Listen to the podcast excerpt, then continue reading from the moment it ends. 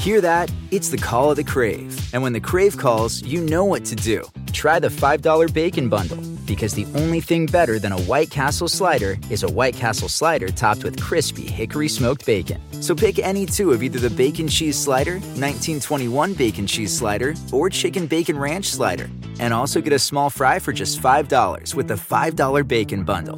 White Castle. Follow your crave.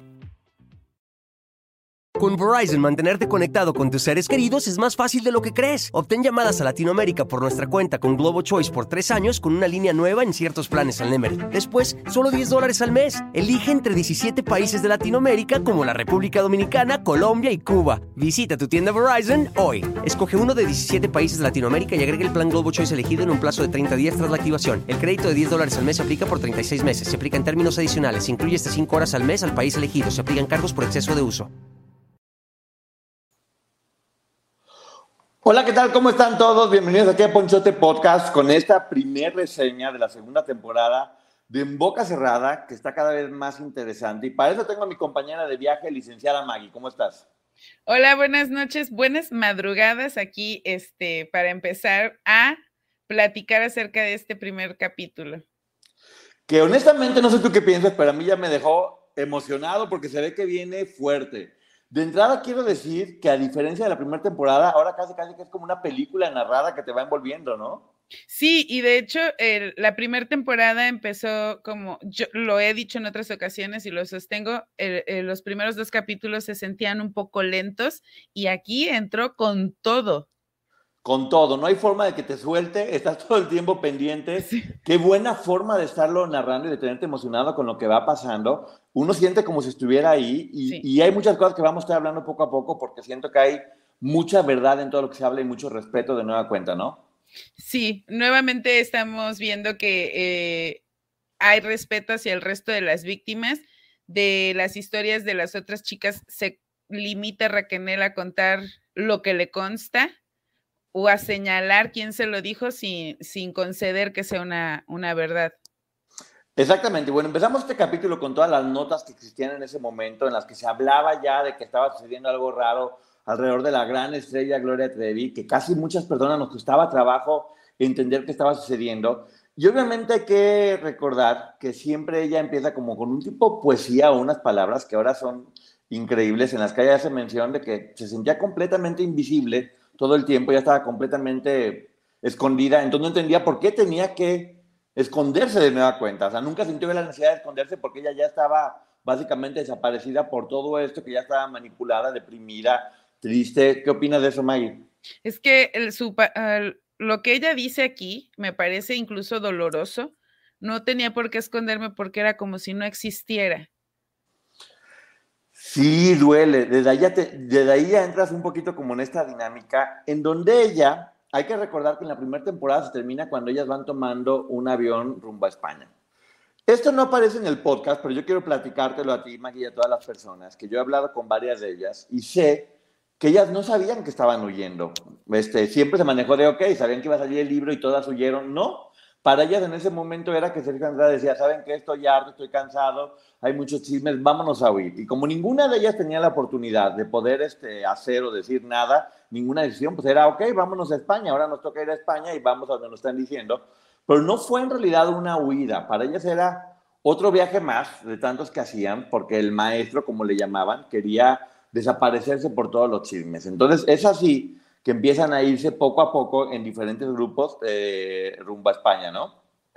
Sí, porque además ella señala, como ya habíamos escuchado de alguna, algunas otras integrantes de este grupo, que nunca las dejó viajar a todas juntas para no llamar la atención y que incluso nunca se hospedaron como en la misma casa o el mismo hotel para que la gente no sospechara. Así es, sí, siempre tenía como esta paranoia de estar buscando diferentes lugares, que vamos a ver cómo se va presentando. Y bueno, obviamente él seguía sumando chicas, pero escogió como a las que él consideraba que eran la familia, como le decían en ese, en ese, en ese momento, y son a las que se fue llevando. Decía los injustos ataques que estoy teniendo, y exactamente la carrera de Gloria en ese momento estaba estancada, porque hay que recordar que ella dijo que se iba a retirar, porque Sergio Andrade estaba enfermo y ella había prometido que no iba a regresar. Creo que ya estaban un poco planteando eso, ya lo dijo Raquel en, el podcast, que ella ni siquiera lo sabía, fue de, ok, este no sé por qué están inventando esto, pero hay que, irnos. Pero para eso, eh, también les pide ir a cada una de ellas, a sus casas y su familia, para decirles, oye, va a salir un libro chismoso, mentiroso, manipulado por una... Todo esto, todo está perfecto, veme qué bien estoy. Una estrategia que él pensaba que estaba perfectamente bien armada, eh, en la que iban a poder ya no manipular únicamente a las chicas, sino manipular a toda la familia de todas las chicas. Creo que este hombre en verdad nunca midió que no era el rey poderoso que él pensaba, ¿no? Y este discurso eh, de es que nos tienen envidia, eh, es que quieren dinero, es un discurso que hemos escuchado incluso de algunas de ellas. Entonces, eh, me parece importante que ella aquí nos esté contando que él hacía justo eso, porque quiere decir que si lo aprendieron de él, no es que ellas hayan sido malas personas desde que llegaron aquí. Exactamente, y bueno, ya menciona que vendría en junio de 1997 con 27 años, el verano con más hambre y el invierno con más frío, lo cual ya desde ahí es estremecedor. Dice, yo acabo de conocer Madrid, la Gran Vía es espectacular. Y ella menciona que sí, que estaba contenta de estar en la Gran Vía, pero cuando volteaba y se veía en el espejo junto con Carla y Katia, y se veían las condiciones en las que estaba completamente delgada, sin arreglarse mal, era cuando le daba como vergüenza, ¿no? o se daba cuenta de lo que estaba pasando en realidad. Y eso es lo que ella sentía, pero también notaba que Carla y Katia eh, incluso caminaban rápido por este temor y nerviosismo de llegar tarde y que todas fueran castigadas, que ya sabemos que no era un castigo sencillo. Sí, mientras tanto Sergio se la pasaba en el hotel de Holiday Inn con Gloria. Eh, ellos, ellos estaban allá, mientras estas chicas estaban buscando en dónde quedarse, que la estaba haciendo cambiar, en otro hotel, obviamente no de ese nivel de lujo, pero bueno, estaban en, un hotel por lo pronto, oye, pues bastante gastos, tantas personas en hoteles, eso no, no está fácil. Por lo menos estaban lejos de él, eso se los valoro mucho. Y ahí es donde empieza la desbandada, porque hay una chica de la que yo jamás había escuchado, que es Susana, que tiene 19 años, y dice que la manda a su casa como para decir que todo estaba bien y demás, y Susana nunca regresó. ¡Bravo, Susana!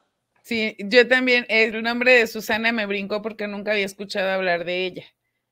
Y otra de las chicas que también se va, sí habíamos escuchado hablar de ella. Exacto, Gabriela Holguín, ¿no? Exacto. Gabriela Holguín, que también desapareció desde el principio, pero algo pasó con Gabriela que decía, imposible hablar de ella, ese tema no se toca. Eh, es una historia que creo que estaría interesante que ella platicara. Con Verizon, mantenerte conectado con tus seres queridos es más fácil de lo que crees. Obtén llamadas a Latinoamérica por nuestra cuenta con Globo Choice por tres años con una línea nueva en ciertos planes al Nemery. Después, solo 10 dólares al mes. Elige entre 17 países de Latinoamérica como la República Dominicana, Colombia y Cuba. Visita tu tienda Verizon hoy. Escoge uno de 17 países de Latinoamérica y agrega el plan Globo Choice elegido en un plazo de 30 días tras la activación. El crédito de 10 dólares al mes se aplica por 36 meses. Se aplica en términos adicionales. Se incluye hasta 5 horas al mes al país elegido. Se aplican cargos por exceso de uso. Sí, porque dice, o sea, nos, no supimos cómo se fue, pero nos prohibió hablar de ella. Muy parecido a cuando termina la relación con Aline, Aline se va y él prohíbe que hablen de Aline. Sí, porque era la traicionera y demás, porque en realidad era la vengadora, que después iban a terminar dando cuenta, pero dice que cada determinado tiempo mandaba a unas o a otras hablar con su familia, decirles todo está bien, todo está perfecto, mira, nos estamos paseando. Y ella platica, es que es impresionante, ¿eh? en aproximadamente un periodo de un año, ella hizo 40 vuelos internacionales. Sí, entre el 97 y el 98, 40 vuelos internacionales. Y ella lo aclara para cumplir con las encomiendas de él. Claro, que era básicamente manipular a las familias para que las familias al mismo tiempo lo regaran a las demás personas.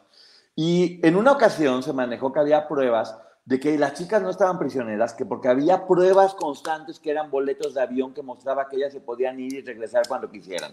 Yo escuché ese argumento, lo cual ahora quiero decir, y lo volvemos a repetir, la prisión que ellas tenían no era física, era mental. Ya estaban completamente sometidas y nunca viajaban solas, siempre iban acompañadas, por lo cual era imposible para ellas poder huir. Sí, eh, creo que no ha quedado claro para mucha gente que el tipo de manipulación que, al que las tenía sometidas este hombre iba más allá de si le ponían candado o no a la puerta, porque finalmente eran prisioneras del temor, de... Y ella lo menciona, o sea, era una situación en la que vivían temor, nervios y que todo el tiempo estaban, quiero creer, en estado de hipervigilancia. Siempre cuidando lo que hacían e incluso a dónde volteaban. Porque Sergio ya sabía que las cosas estaban mal y ellas aún no habían tomado como la dimensión de lo que estaba pasando, porque ninguna de ellas tenía ni celular, ni internet, ni tampoco acceso a, las noticias que aún no habían llegado todavía a España. En México ya estaba comenzando a hablarse de un libro que estaba haciendo una de las chicas en la cual develaría muchas cosas. Sergio ya lo sabía, por eso se habían ido y de hecho por eso habían inventado que había estado enfermo, pero ellas no sabían, simplemente como este hombre estaba loco, era pues hacemos lo que él diga. Y, dice que como si no fuera suficiente, cada vez se fue poniendo más mañoso y más loco. Eh, que, que, salió de repente en un auto que rentó a buscar una propiedad y la encontraron en, en Mallorca. O sea, que, bueno, en diferentes lugares. Fueron a Mallorca incluso que no la dejaban ni meter los pies al agua. Sí, estuvieron viajando. Todo lo hermoso. Dice que estuvieron viajando este, y que solo las llevaba. Y suena triste porque menciona que tanto Gloria como ella veían cómo la gente estaba en la playa o disfrutaba y ellas no tenían permiso justo de lo que acabas de mencionar, de meter los pies al mar. Sí, todas, y que además le daba clases de historia y que le decía, que lo tienes que aprender porque te lo va a preguntar en cualquier momento. Seguramente el hombre les inventaba cualquier cantidad de cosas y ellas, bueno, ya por el terror se la aprendían y en este momento tienen información que este hombre era tan mentiroso que era capaz de decir que el rey Carlos V tenía una fábrica de chocolate. Sí, Sí, yo, también pensé justo eso, que él se inventaba las historias de cada monumento o cada ciudad, eh, cada ciudad que iban visitando, justo porque no creo que él tuviera esos conocimientos y además, eh, como para, por el tipo de mentalidad que hemos visto en él, yo sí creo que él buscaba un poco, tal vez decir mentiras, para él saber exactamente qué mentiras había dicho y que ellas realmente le hubieran puesto atención. Sí, pero ahora escucha esto que es sumamente interesante. A mí me sorprendió. Este hombre ya sabemos que era muy codo, entonces decidió de repente mandarlas de dos en dos a pedir limosna. Pero ¿qué es lo que tenían que hacer ellas? Tenían que inventarles historias a las personas en la Gran Vía diciéndoles que estaban mal, que estaban extraviadas, que tenían que regresarse a México, para de esa forma poder conseguir dinero. ¿Qué sucede? Acabamos de hacer la reseña del libro La Atrevida, que fue hace mucho tiempo de este libro, que es un periodista que entrevista a Gloria en la cárcel en Brasil antes de venir a México porque ella tiene miedo de que puedan acabar con su vida. Y Gloria en ese libro le confiesa que ella cuando era muy jovencita y que no sabía cómo, cómo se iba a mantener, salía a las calles de Polanco, la zona de, una de las de más dinero aquí en Ciudad de México, precisamente a buscar a mujeres ricas y contarles historias para poder conseguir dinero. ¿Qué tal? Y no dudo que esa también haya sido una idea de él. Sí, lo que ya no sé yo es si finalmente Gloria sí lo hizo y después ahora aplicaron la técnica que Gloria había usado, o si eso lo hicieron y Gloria en esta entrevista decidió aplicarlo a su vida como algo personal, ¿no? Ajá, eh, eh, genera un poco de confusión justo porque vamos conociendo detalles de, de las historias de varias de ellas. Sí, bueno, le daban 100, 200 pesetas más o menos, que es lo que en ese momento se estaba manejando. ¿Y cuál era el buffet con esas 100, 200 pesetas? Pues sándwiches podridos, eh, ya pasaditos, o de última iban a las panaderías a conseguir pan duro para que se lo dieran y lo remojaban con, con agua, ¿no? Y que a veces estaba en, en pésimo estado todo este tipo de alimentos que hasta se los regalaban. Sí, claro, era la comida o eran las obras básicamente Mientras tanto, Sergio se iba, según menciona el podcast, con Gloria o con las favoritas del momento a restaurantes, a pasársela bien y comer bastante rico. Sí, que tampoco lo dudo. Sí, que en alguna ocasión Raquel se acercó una chica rubia, muy alta, guapa, para pedirle limón y que Sergio le dijo, oye, ¿no se te ocurrió pensar que me podía gustar y no le pediste los teléfonos? Y que ella le dijo, sí, perdón, por favor, eh, hazme lo que quieras, castígame como sea, y que él se murió de la risa, que tenía como esta cosa de que disfrutaba tenerlas todo el tiempo aterrorizadas, ¿no? Y la acusa de, celosa y de no quererlo porque no le pidió el número, o sea, ¿en qué cabeza? Sí, también aquí viene otro punto importante, porque Gloria va a México y trae consigo a su hermana de 14 años, que se llama Mildred, que es, que era, que es hija del segundo matrimonio del papá. Sí. Raquel deja clarísimo que no pasó nada con esta niña, que de hecho le dijo a Raquel, arréglate bien para que parezca que todo está normal. Pasó una temporada con ellos y ella asume que es porque precisamente querían que la niña se diera cuenta que todo estaba bien y que no estaba pasando nada y que se lo dijera a la familia y que no pasara nada. Pero es raro que fue precisamente, Gloria tiene muchos hermanos, y fue precisamente la niña de 14 años, ¿no? Sí, y ella dice que llevaron a la niña a varios lugares, o sea, sí fue como, como de vacaciones. Y yo sí creo que la intención incluso haya sido no hacerle daño para que la niña regresara a contar que todo estaba bien. Sí, sí, dice que bueno, que se fue sana y salva, lo cual me da mucho gusto. A mí también. afortunadamente. Y, y, qué bueno que lo menciona de esta forma por cualquier este, comentario o historia que se pudiera haber entendido. Raquel dice algo que creo que es bien importante. Dice ella, yo en realidad no sabía mucho porque a mí no me daban explicaciones. Nadie me decía qué estaba pasando, solamente me daban órdenes y yo obedecía. Es que de hecho ha mencionado en varias ocasiones y aquí lo repite, ella era muy buena para obedecer y guardar secretos. Sí, lo cual obviamente es un argumento muy bueno para la demanda que está surgiendo en Estados Unidos, porque aparte es verdad. Mucho tiene que ver que tú lo hagas con intención o que simplemente estés sometido y obedezcas órdenes, ¿no? Sí, y, yo sí considero que todas ellas estaban sometidas. Sí, dice que durante muchas ocasiones viajaba a México, cobraba cheques, hacía, hacía movimientos para ir llevando de 9 mil en 9 mil euros, ¿tengo entendido? Sí, porque hacían el cambio de dólares a euros. Sí, que creo que era lo máximo de 9 mil en 9 mil, los iba llevando a Europa y de esa forma, pues bueno, ella dice, yo no entiendo por qué era tan muerto de hambre, bueno, no lo dijo así, yo lo estoy diciendo. Sí. Si él tenía mucho dinero, yo todo el tiempo estaba yendo por dinero, pero bueno, si mantener una familia es difícil, estar manteniendo a tanta gente, eh, obviamente, pues este señor se merecía quedarse sin un peso por andar llevándose a todas las chicas. Bueno, en realidad estaba en él porque ellas la pasaban muy mal. Sí, porque también entender que cuando ella menciona que a veces iba con Gloria o con alguna de las favoritas a comer a algún restaurante, yo no creo que haya dicho, ay, pide lo que quieras no, ya sabían. De hecho, en la serie de Gloria manejan eso, que era como de una vez que le ocurrió a Gloria pedir algo que no era lo más barato, así le fue, por andar pidiendo de más. Sí, entonces, este, sí dejar claro esa parte porque no creo que hayan tenido como privilegios. Únicamente creo que el privilegio era acompañarlo y la verdad no lo tomaría como tal. No, no, no. El sujeto este, la cosa esta que se apellida Andrade, tenía la costumbre de comprar casas como muy alejadas en medio de la nada, precisamente para que, una, para que no lo encontraran y dos, para que la gente no se percatara de las costumbres tan raras que tenía. Agarraba casas casi, casi abandonadas y las ponía ellas a trabajar y a hacer todo, a limpiar, a escombrar, a, limpiar las plantas y la, y la maleza. Y en este departamento en Burgos, dice Raquel que no se acuerda por qué, que estaban con temperaturas bajo cero. La hizo dormir todo el tiempo desnuda completamente en el piso. O en la tina. O en la tina. Y que la mandaba de compras eh, y que si se pasaba un gramo así le iba. Sí. Eran golpizas de todo. O sea, ella era la que se encargaba en realidad de hacer que todo esto funcionara. Que es algo que siempre se ha dicho de, ah, es que ella formaba parte porque hacía que todo funcionara. Era una empleada mal pagada y, ofendida, ¿no?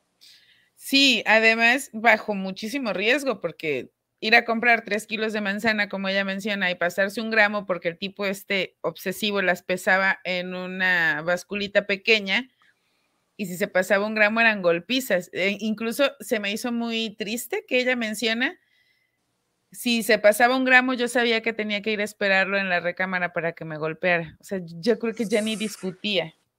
Tristísimo. Y también platica que Gloria era muy desordenada, que le gustaba como dejar las cosas regadas. Y sucede otro episodio como la famosa lata de atún. ¿De quién se lo comió? ¿Qué pasó? el pasaporte de Gloria de repente se pierde. Y, no lo encontraban por ningún lugar. Y de repente Sergio empieza a decirle, tú eres porque nos odias, porque estás en contra de nosotros. Fíjate nada más, ya estabas en contra de nosotros. Le tienes envidia. Y que ella dice, lo que menos quiero es ser como ella, refiriéndose a desordenada o demás. Híjole, esto es muy doloroso en verdad. Eh, yo creo que si quieren saber qué fue lo que le hizo, vayan al, podcast y escúchenlo. Es mucho, muy doloroso y yo preferiría no mencionarlo aquí que lo escuchen en el podcast, ¿no? Sí, sí, porque de hecho menciona palabras que aquí no pudiéramos mencionar.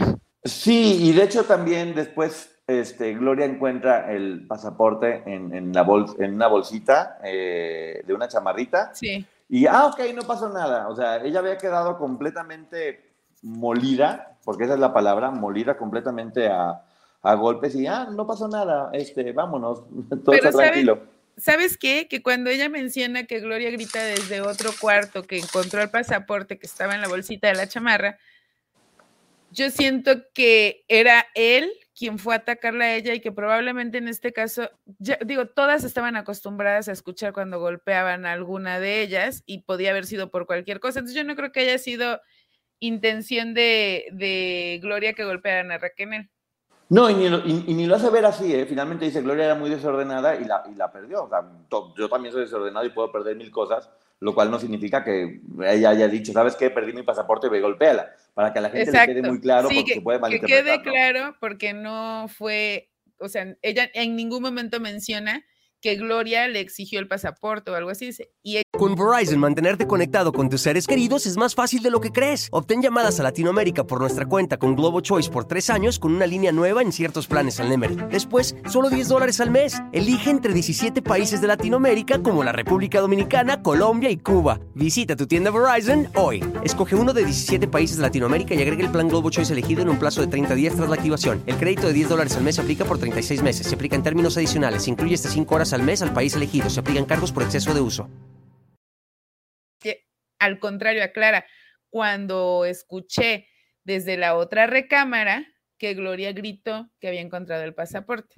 Claro, o sea, Gloria no estaba dando cuenta de eso, pues escuchaba golpes, yo creo que ya era como, pues, tristemente era algo que pasaba todo el tiempo, y ya no sabías por qué, porque igual era porque se había pasado 25 miligramos en un jitomate, que yo tampoco luego necesito que me, que me diga cómo puedes lograr que comprando jitomates o manzanas pese exactamente lo que te están diciendo. ¿Cortas la manzana en fragmentos o el jitomate o cómo lo haces? Sí, no, la verdad no sé cómo se logra eso. Eso, eso después habría que, explicarlo en la entrevista que tendremos este, próximamente con Raquel y con María García, aquí con nosotros en el Ponchote Podcast, con Licenciada y conmigo. Esas y muchas cosas le estaremos preguntando para que la gente sepa. Dice algo que, que tendría que mentir si no digo que, que hasta me daba gusto imaginármelo así, que Sergio entró en depresión. Sí. Una parte de mí malévola dijo, bien, qué bueno, por lo menos sufrió poquito. Yo no sé qué tan fuerte puede ser esta aversión que ya sentimos muchos de nosotros por él, porque yo también cuando dijo lo de la depresión, y de verdad ustedes saben, siempre lo he dicho, la salud mental hay que tomarla en serio, pero en este caso dije, ay, mira qué bueno. Sabes que no era tanto por saber que estaba deprimido, era por ver que no, que no, que no era tanta impunidad lo que hacía y que por lo menos sentía algo o que la pasó mal también, de alguna manera. O sea, saber que es horrible. Exacto, yo creo que es eso, saber que aunque sea un poco, pero sufrió. Sí, que el karma, aunque se ha tardado un poco todavía, pero que en ese momento por lo menos le iba dando como unas pequeñas cuotas de ándele, ándele, hijo de la guayaba, páguelo, que lo esté haciendo sin ningún problema. Y para este momento hay una historia aquí que es una de las más fuertes, que es, en este momento ya estaba con ellos Karina Yapor, que ya sabemos que fue la historia esta que terminó desencadenando que terminaron todos en la cárcel. Pero para este momento Karina termina embarazada. Eh, estamos hablando únicamente de Karina, pero ya sabemos que muchas estaban embarazadas después por, por, las épocas cercanas, pero aquí nos estamos centrando en, en, en, Karina, que estaba embarazada y, de repente no sabían, fue sorpresa cuando ya, cuando ya se dieron cuenta que estaba embarazada, fue porque ya no podía perder el bebé. Exacto, y que de hecho eh, sí deja ver por ahí este intento de arriesgando incluso la vida de Karina, que él no quería que ella tuviera el bebé. Sí, de hecho, según recuerdo en el libro de Karina, no lo tengo a lo mejor tan claro, ella dice que eh, tampoco ella se había dado cuenta, que como no comían, se les cortaba el periodo. Exacto. Entonces, para, ella, para ellas era como muy normal no tener periodo porque no comían, estaban desnutridas, entonces eso no sucedía. Y que un día él volteó y le dijo, oye, estás media gordita, chécate. Y ahí es cuando se dan cuenta que está embarazada. Eh, hacen el ultrasonido y dicen, va a ser una niña. Entonces cuando Sergio dice, ok, va a ser una niña, eh, ok, está bien. Él quería puras niñas, no quería hombres. Ya recordamos lo que pasó con, con el primer hijo de Sonia Ríos, que terminó, según parece indicar, regalándolo, eh, porque, era, porque era niño. Él no quería hombres cerca de él, quería que fueran puras mujeres. Y según una de las teorías más fuertes, que al final Raquel habla de esto, era porque él tenía la intención que fuera tener puras hijas para después tener relaciones con ellas. Sí, replicar con sus propias hijas lo que estaba haciendo con todas estas niñas. Esto nos muestra el nivel de terror que tiene este sujeto y los planes tan malévolos que estaba teniendo. Lo que sucede es que al momento de tener el bebé, resulta que no era niña, era niño. Por ahí en el ultrasonido se le escondió el, el Sky Y, y, afortuna, y afortunadamente, o fue muy hábil desde, desde chico, este Francisco Ariel, bravo Francisco Ariel, eh, un gran sobreviviente de, de, todas estas cosas tan, tan duras que pasaron. Y, y, nace el bebé y hace que Sergio se ponga completamente furioso y piensa que, que Raquel le mintió sí. para que no le hiciera perder el bebé. Sí, de hecho ella, ella tiene que justificar que no fue mentira, sino que así aparecían los documentos que les habían entregado tanto a ella como a Karina el doctor, en donde se mencionaba que era una niña, porque él sí, ay, ay, qué ofensa tan grande, me mentiste. Sí, aquí viene otra parte que es como de, de terror. Digo, no sabemos qué pasó aquí ya y tampoco, o sea, yo sí creo que es importante que la gente, que hablemos de los episodios violentos para que la gente entienda qué es lo que está sucediendo pero también creo que hay que cuidar cierto límite para que no sí. termine esto convertido en algo que sea casi, casi gore o grotesco, ¿no? Sí, sobre todo por no revictimizarlas. Exactamente, por no revictimizarlas. Entonces a él, como ya se le estaba acabando el dinero y ya los, hay que recordar que los papás de Raquel no sabían que ella estaba separada ya. Eh, pero pues ya la información era que, que, algo estaba pasando por ahí raro y manda, la manda junto con Carla eh, a que vayan con su mamá y su nuevo novio Efren uh -huh. para que le pidieran dinero, que le dijera que se había reconciliado con Sergio, que estaba embarazada, que inventara que estaba embarazada y que, que, ella tenía que defender al padre de su hijo, que no podía dejar a su, a su hijo sin papá, eh, que, que, ten, que, tenía que cuidar su reputación y las mentiras que estaban sí. diciendo de él, siempre escondido detrás o de los niños o de las mujeres este desgraciado. Y de hecho en algún momento ella lo menciona en este capítulo, o sea, el hombre que nunca daba la cara, muy valiente como él dice, no era.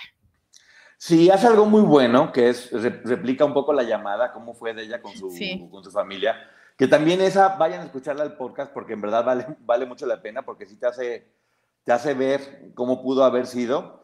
Y, y de alguna forma a mí, tal vez ella no se dio cuenta, pero me, me mostró cómo ellas ya estaban tan preparadas para poder sí. este, manipular y cómo era, lo hacían casi casi como forma mecánica y se convirtieron en grandes actrices, ¿no?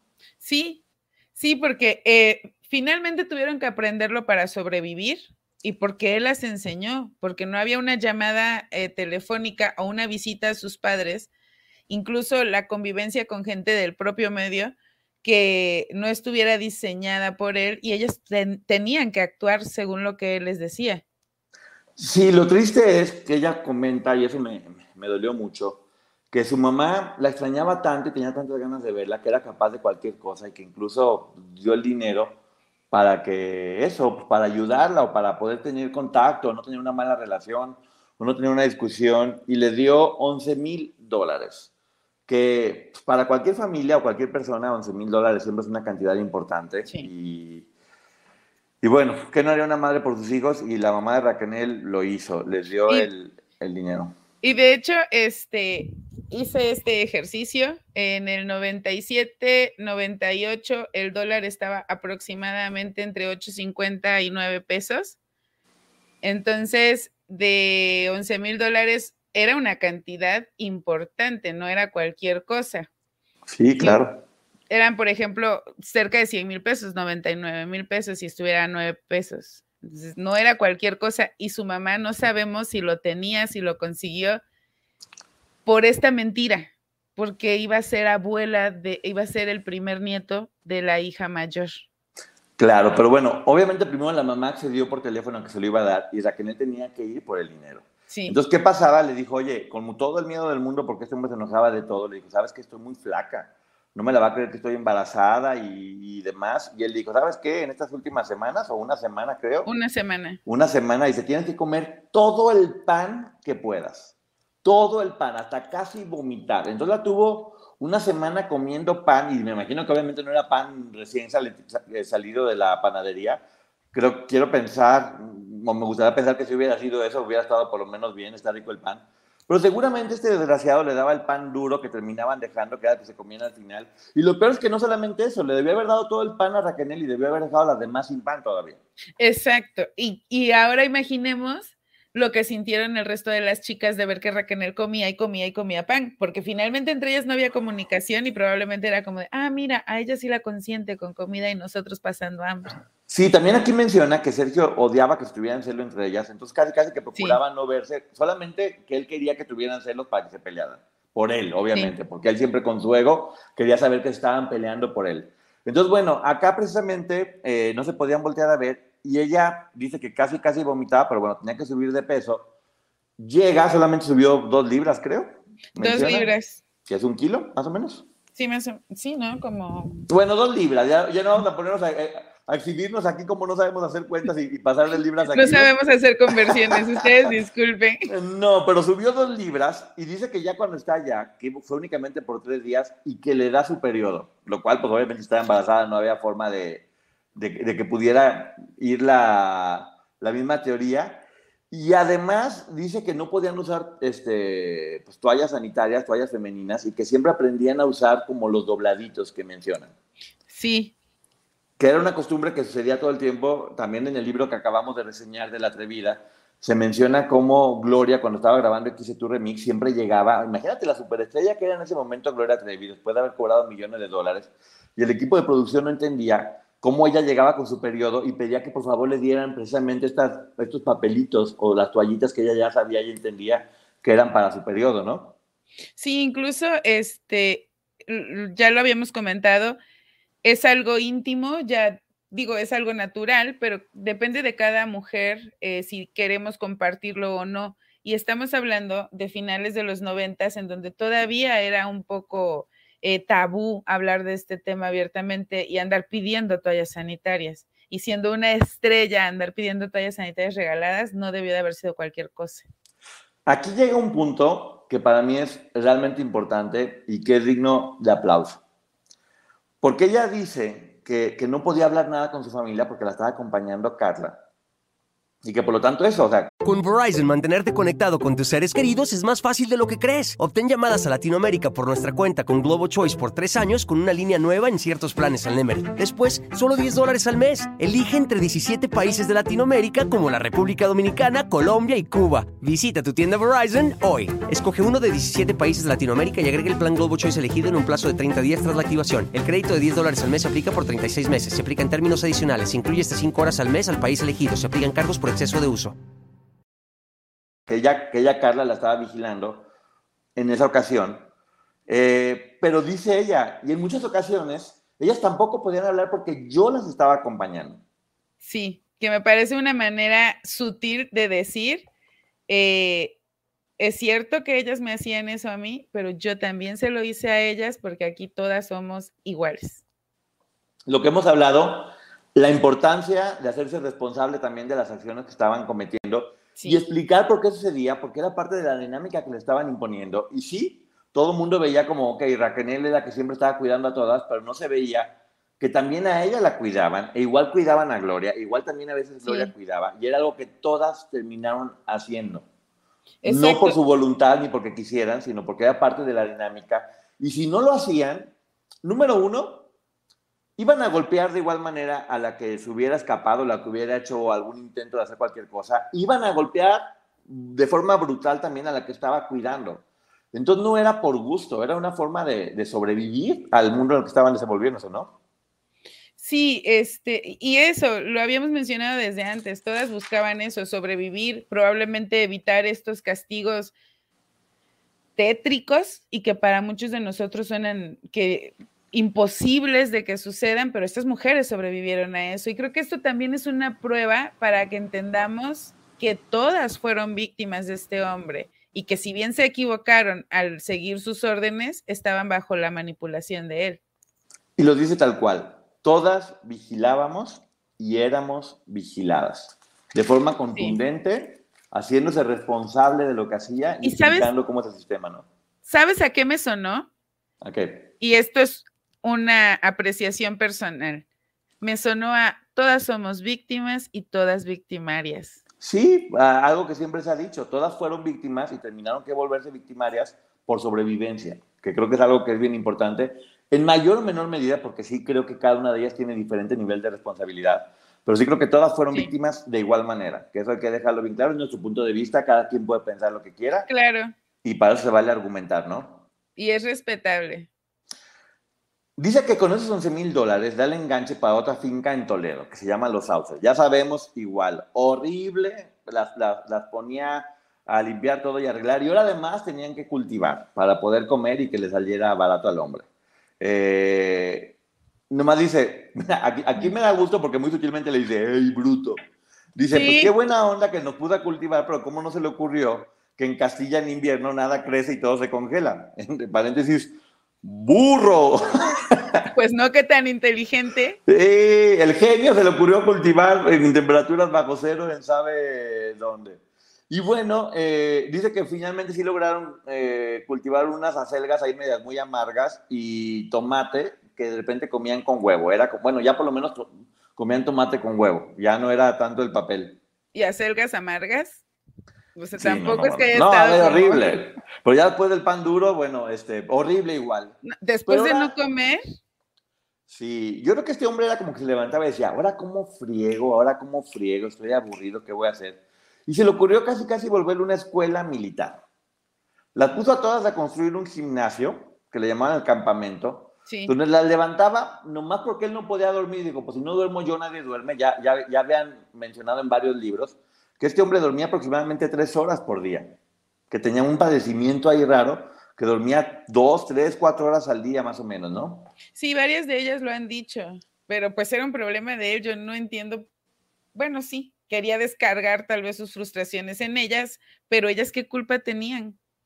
Entonces, dentro, de este campamento militar, ella dice que Gloria y Liliana eran las instructoras.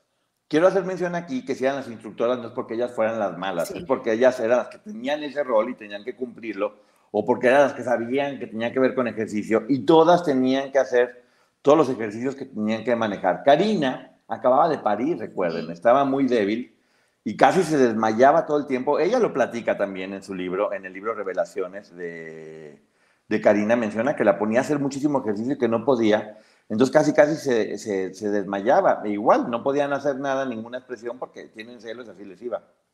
Y sí, también aquí me parece importante este, que, que todos entendamos que cada rol que ellas desempeñaban no era porque ellas lo desearan. Ha quedado bastante claro a través de los relatos que ha hecho cada una de ellas que estaban siguiendo órdenes. Sí, aquí hay algo que, yo para mí es como un poco un, preventivo de lo que viene en un siguiente capítulo. Bueno, menciona que las ponía a hacer cuatro o seis horas de ejercicio sin comer, con frío y haciendo cuatro o seis horas de ejercicio, qué ganas de fregar Y al finalizar el ejercicio eh, en este, porque primero las ponía a hacer ejercicio dentro de la casa y dice que ya sudadas sin permitir que se secaran, las sacaba o las exponía al frío de la madrugada para que siguieran haciendo ejercicios. Si eso no es tortura, no sé cómo llamarlo. No, es tortura, es tortura. Este hombre se convirtió en, en Sade, o el marqués de Sade.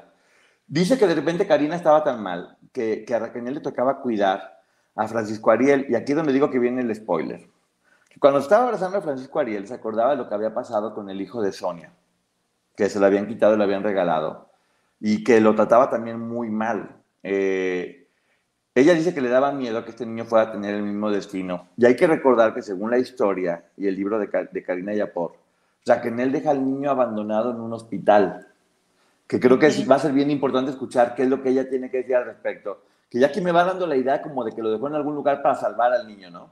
Exacto. Yo sí siento que ella lo que hizo, y tal vez todos lo interpretamos diferente, probablemente me equivoco, era justo con la intención de salvarlo, porque dice que lo cargaba y ella pensaba en el bebé de Sonia y decía, ese bebé está durmiendo en una cama calientito y veía que este chiquito estaba sufriendo. Así es. Y este viejo loco, entre las cosas que tenía que hacer para aburrir, un buen día dijo, le voy a comprar ropa. ¿Para qué? Para que se tomen fotos por todas las ciudades y, que muestren como que son turistas y por ahí si ven a uno dicen que es un novio y se toman una fotografía, que efectivamente estas fotografías eran como las pruebas de, pero ¿cómo crees si tal está con su novio y tal se está paseando y se la pasaron a su familia y se ven sonrientes las criaturas? Cuando la estaban obligando a tomar estas fotografías para poder empezar a contrarrestar, según él, que mira, todo se sabe, todo se sabe, señor, y ya se supo eh, lo que estaba sucediendo en realidad, ¿no? Pues es que ya vimos que no es tan inteligente como él suponía que era y creyó que todo nos iba a envolver a todos con sus mentiras, pero, y quiero citar una frase de mi papá, el dinero y un embarazo no se pueden esconder. No, y además, también ya basta decir que este hombre era muy inteligente. Era un, era un desgraciado manipulador que sabía cómo fregar, por eso no es ser inteligente. Si fuera inteligente no estaría escondiéndose como está en este momento, y es bueno hacer mención de eso, que no se malinterprete esto como inteligencia, cuando en realidad es maldad. Exacto, y maestro de nada, o sea, maestro de qué. Sí, pero bueno, llega 1988, año nuevo, ella ya tenía 28 años, y en Málaga compra otra casa, fea de nueva cuenta, que se llama Los Tres Caballos, y dice que Gloria, que aunque, no sé qué hacer, es, le gustaba cocinar en esa casa porque ella le gustaba cocinar. A ver, también creo, creo que es momento de hacer una pausa y hacer entender que lo único que le quedaba a Sergio para poder estar a salvo era Gloria. Sí. Si él no tenía Gloria manipulada y controlada, Gloria podía hablar y podía echarlo de cabeza. Entonces, lo que aquí se podría interpretar como que ella era la favorita y que no hacía nada, yo en realidad lo veo como que este tipo lo que quería era hacerla sentir especial de nueva cuenta o hasta prometerle amor, con la única finalidad de tenerla controlada y que lo estuviera defendiendo todo el tiempo, ¿no? Porque incluso ella menciona que es justo en esta casa y en este tiempo cuando ellos se hacen muy cercanos. Sí, y eso no quiere decir que hayan sido cercanos porque, ay, en ese tiempo descubrió el amor. Este tipo sabía, él sí sabía que Gloria sin él salía adelante, pero él sin Gloria no lo iba a lograr. Dice que se volvieron inseparables y hay que recordar que esto es la visión de Raquel. Raquel así lo veía en ese momento porque efectivamente eran inseparables. Nosotros que estamos teniendo la película completa, lo que se veía en ese momento, al menos para mí queda clarísimo que él se dio cuenta que era lo único que podía salvarlo y se dedicó a darle un trato, por decirlo algo, especial, ¿no? Claro, para que no se le fuera. Al fin le dan la noticia que es que a mediados de abril va a salir el libro de Aline. No a todas, le dan la noticia a Sergio y a Gloria seguramente y a algunas personas más cercanas. Y algo de lo que poco se ha hablado es que no solamente era el libro, sino que era además una demanda civil que le interpuso Aline a Sergio por violencia, maltratos y los sueldos de lo que trabajó y no se le pagó. Lo cual, de nueva cuenta, bravo Aline, bravo. Fíjate. Bien hecho a lo largo del tiempo muchas personas han dicho, incluida yo, que Aline denunció únicamente a nivel público con este libro, pero no, aquí nos están aclarando que efectivamente hubo una demanda.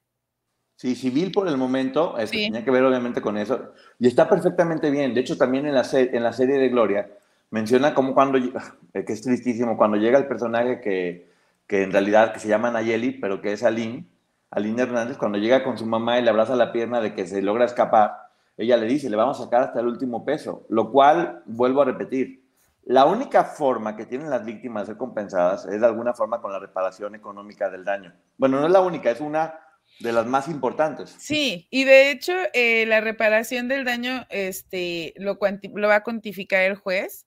En la mayoría de los casos pero sí es importante dejar claro que tampoco hay una cantidad que, logre esa reparación del daño.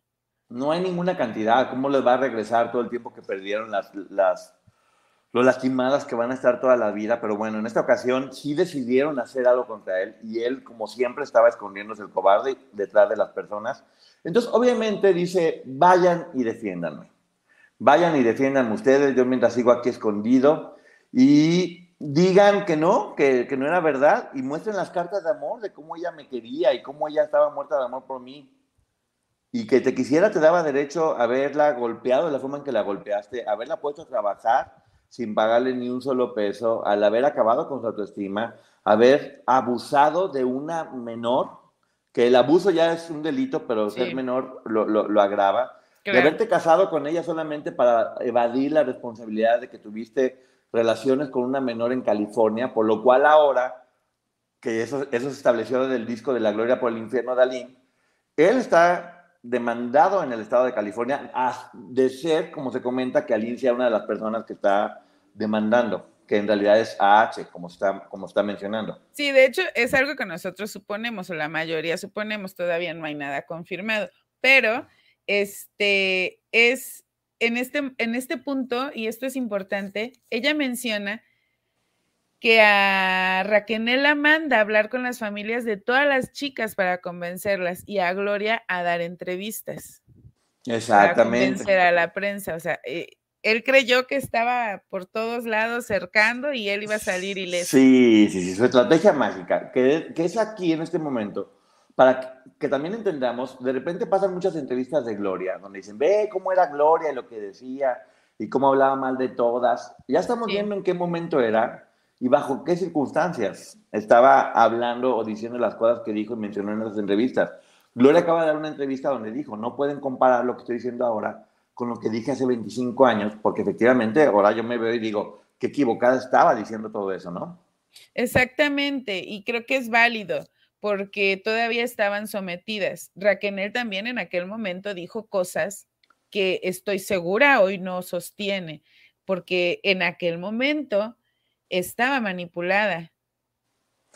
Sí, y bueno, este hombre que, se denominó, el, eh, Jorge Poza dice que, es, que está interpretando un psicópata narcisista, que creo que es un término que le queda bastante bien, decide irse en otro vuelo escondido, como siempre, que las mujeres den la cara y él se va escondido en otro vuelo sin que nadie sepa, porque al saber que Aline lo estaba demandando y que era civil, tenía que poner todo a nombre de Sonia. ¿Qué, ¿Qué pasa con Sonia? Dos meses antes se casó en Ciguatanejo con ella, en una boda que, como dice Aline, fue inclusive más fría y patética que la de la única. Raquel, perdón. Eh, en un juzgado donde solamente firmó porque era eso, era un trámite legal para poder defender su dinero. Y bueno, es tristísimo que haya pasado, ¿no? Y no sé si recuerdan, eh, bueno, por lo menos yo, cuando él sale de la cárcel, se habla de que se va con su esposa, pero yo no sabía en qué momento se habían casado y supuse que había sido mientras él estaba en la cárcel. Y aquí Raquel nos aclara que fue dos meses antes de que todo esto empezara, en marzo del 97. Así es, mm, te digo, están dando información muy buena. Va, va, muy, va muy ágil todo esto, ¿eh? No te, no te va soltando. En verdad quiero decir que ahora sí me dio la impresión de que era una película de esas que no puedes dejar de estar escuchando, porque la acción ya no para. Y creo que a partir de este momento la historia, que tiene que ver con, con el momento más duro de que vivieron todos, va a ser igual, trepidante y no va a haber forma de parar. Vienen las cosas más polémicas, por decirlo de alguna forma, y habrá que escuchar qué es lo que se tiene que decir aquí pero bueno, ahora vamos imaginándonos. Eh, ellas no estaban tan enteradas de lo que estaba sucediendo.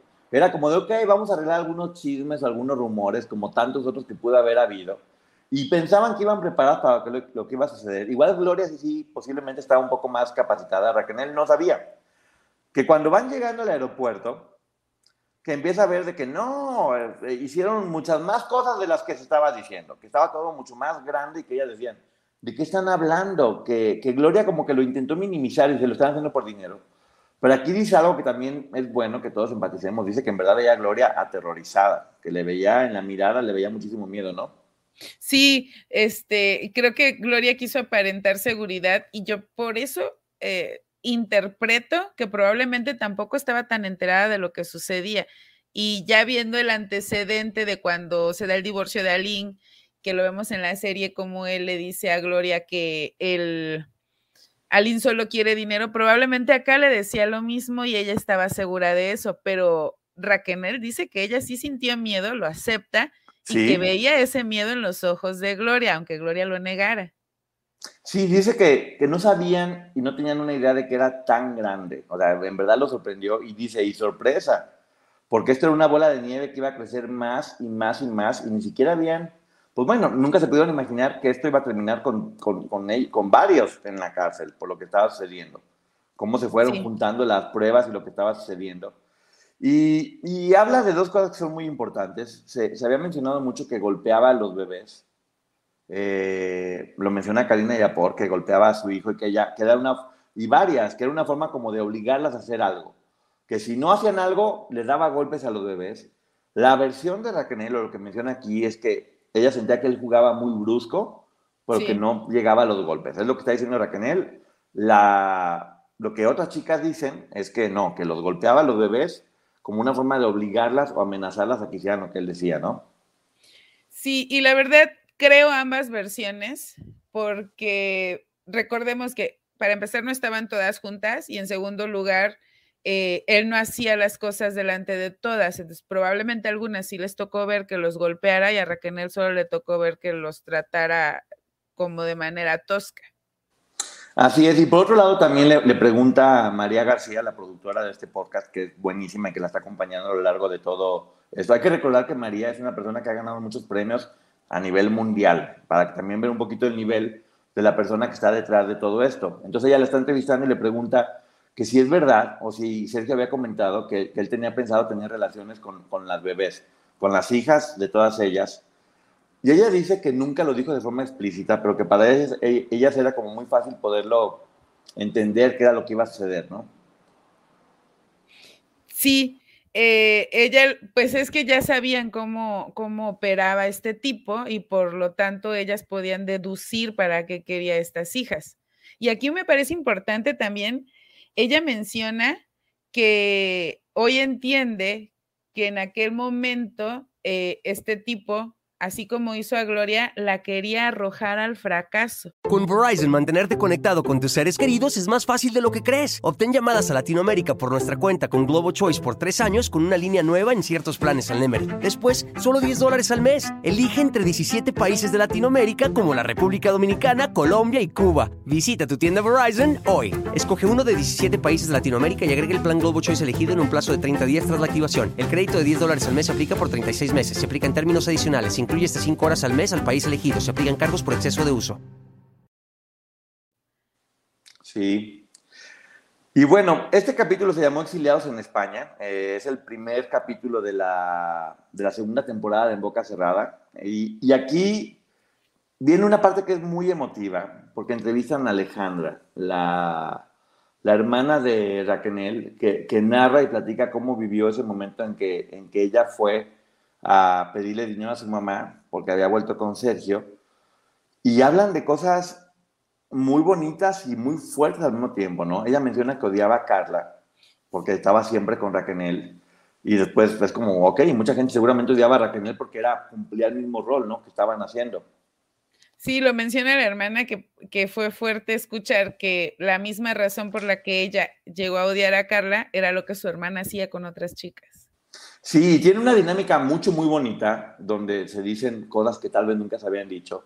Imagínate lo fuerte que es, después de 20 años, comentar las cosas que ahí se dicen. Creo que, creo que es un gran cierre de capítulo después de tanto dolor. Ver cómo las familias que terminaron rotas por, por, por todo esto que fue tan dañino para todas, terminan poco a poco armándose o reconstruyéndose. Escuchar a Raquel hablando de la forma tan segura que lo está haciendo ahorita y a, y a la, la familia, cómo se, cómo se empiezan a volver a armar, da esperanza. Y creo que también es un mensaje poderoso de que sí pueden pasar cosas muy malas, pero que también se puede salir adelante y reconstruirse, ¿no? Exacto, que, que finalmente eh, estas mujeres han trabajado en este proceso eh, de salir adelante poco a poco.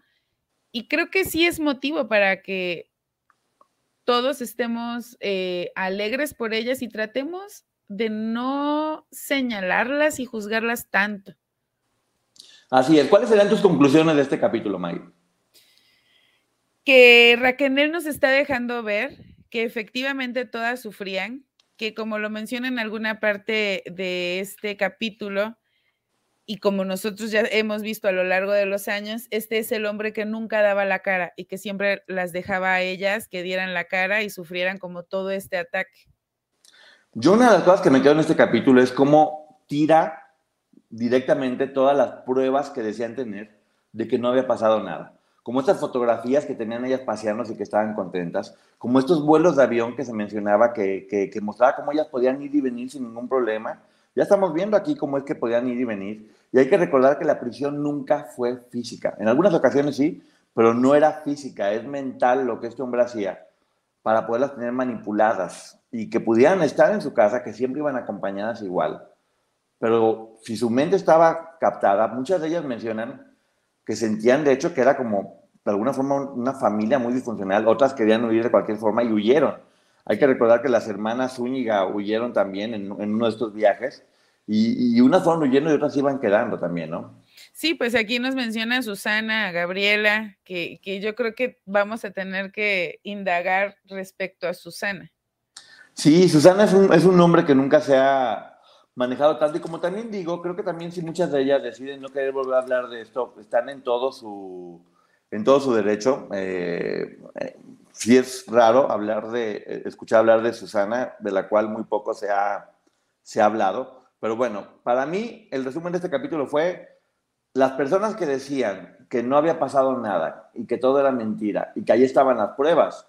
Aquí se muestra qué es lo que había detrás de las pruebas y creo que es una forma de Raquel de forma muy valiente, de ella sola mostrar qué es lo que estaba pasando y derrumbar todas estas pruebas que pudieron incluso haberla salvado, ¿eh? Pero ella decide decirlo tal cual, ¿no?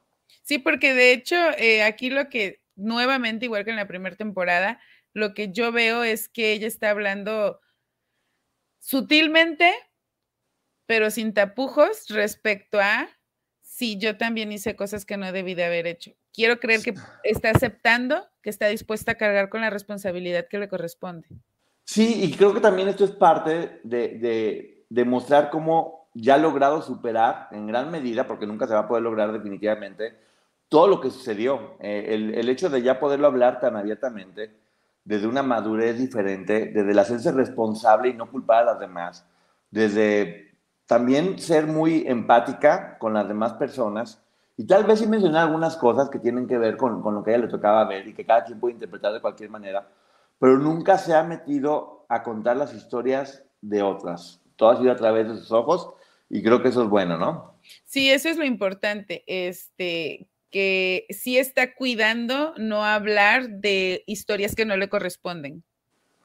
Hay que recordar de nueva cuenta que como ella misma dice aquí, las historias no se contraponen, se complementan, hay que escuchar. Aquí nosotros estamos complementando con la información que tenemos de la reseña de los libros que hemos hecho, con las entrevistas que hemos mencionado, con las fuentes directas que nos están platicando cosas que muchas veces no podemos decir, o que nos ayudan a complementar o entender mejor muchas situaciones que de otra forma hubiera sido imposible. Así que bueno, muchísimas gracias por esta primer reseña de uno de los capítulos. Haremos una con cada uno de ellos aquí en el Ponchote Podcast, que está en todas las plataformas disponibles. Estén pendientes de lo, de lo, que, de lo que viene. Siempre voy a estar acompañado de la licenciada May, que además de que es una mujer que apoya mucho el hecho de defender a las víctimas, es una persona que sabe de leyes y que nos puede dar una visión diferente de esto. Así que muchísimas gracias, Maggie, por, por, este, por esta primera reseña.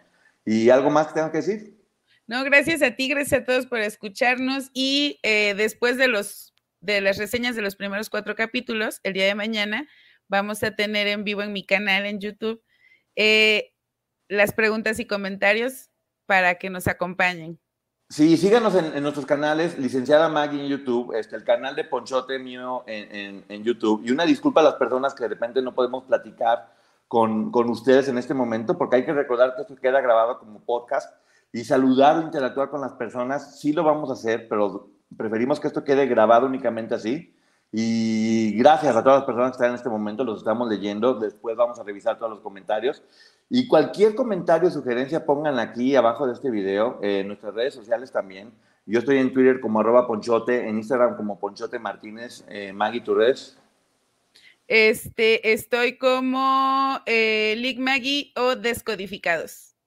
Ok, muchísimas gracias a todas las personas que están aquí. No voy a mencionarlas a todas, pero ya saben cómo se les quiere, se les admira y gracias por ser una comunidad de personas interesadas en tener información de calidad. Vamos a debatir con argumentos y escuchemos muy pendientes lo que viene en los próximos capítulos, que vienen bastante buenos. Nos vemos pronto. Y hoy que inicia la segunda temporada, probablemente en un rato tengamos otro capítulo. Sí, así que estén pendientes que hoy viene una noche larga de muchas reseñas. Muchísimas gracias a todos. Gracias. Nos, vemos. Bye. Y aquí donde debería cantar. Este es el canal de Ponchote. Pero no aparece. Bueno, a ver, Mag, ya lo que tenemos que decir antes de que aquí se desaparezca esto, aquí está ya.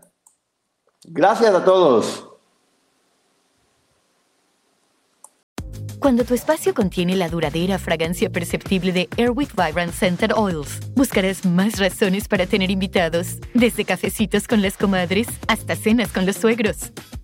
¿Por qué huele riquísimo? Airwick Vibrant Scented Oils transforma tu espacio con dos veces más de los aceites esenciales naturales comparado con Airwick Scented Oils regulares. Respira frescura con Airwick.